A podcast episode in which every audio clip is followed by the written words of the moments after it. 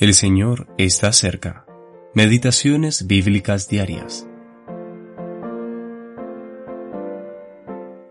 Para que todos sean uno, como tú, oh Padre, en mí y yo en ti, para que también ellos sean uno en nosotros, para que el mundo crea que tú me enviaste.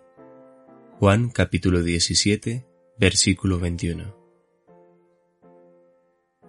Cristo orando al Padre.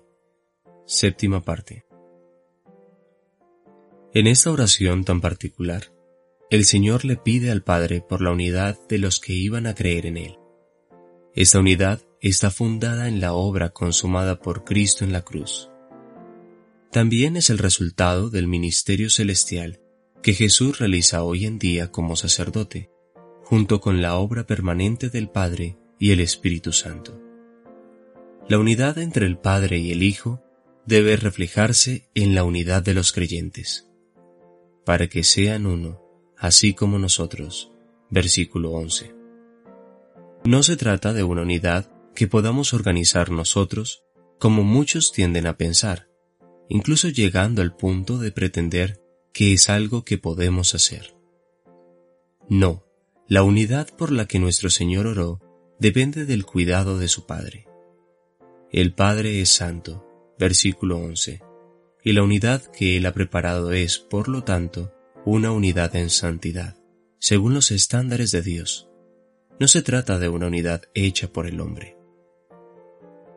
Luego, el Señor le pidió al Padre que guardara a los discípulos en su nombre, porque Él ya no estaría con ellos para cuidarlos y guardarlos, como lo había hecho hasta ese momento.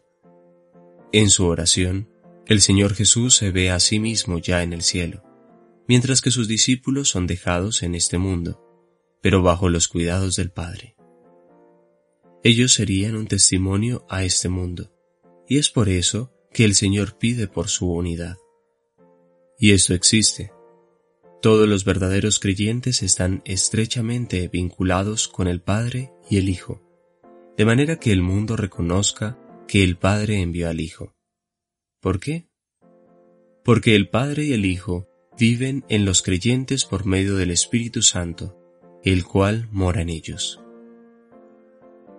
En el mundo venidero, la gloria de Cristo se manifestará públicamente. Versículo 23.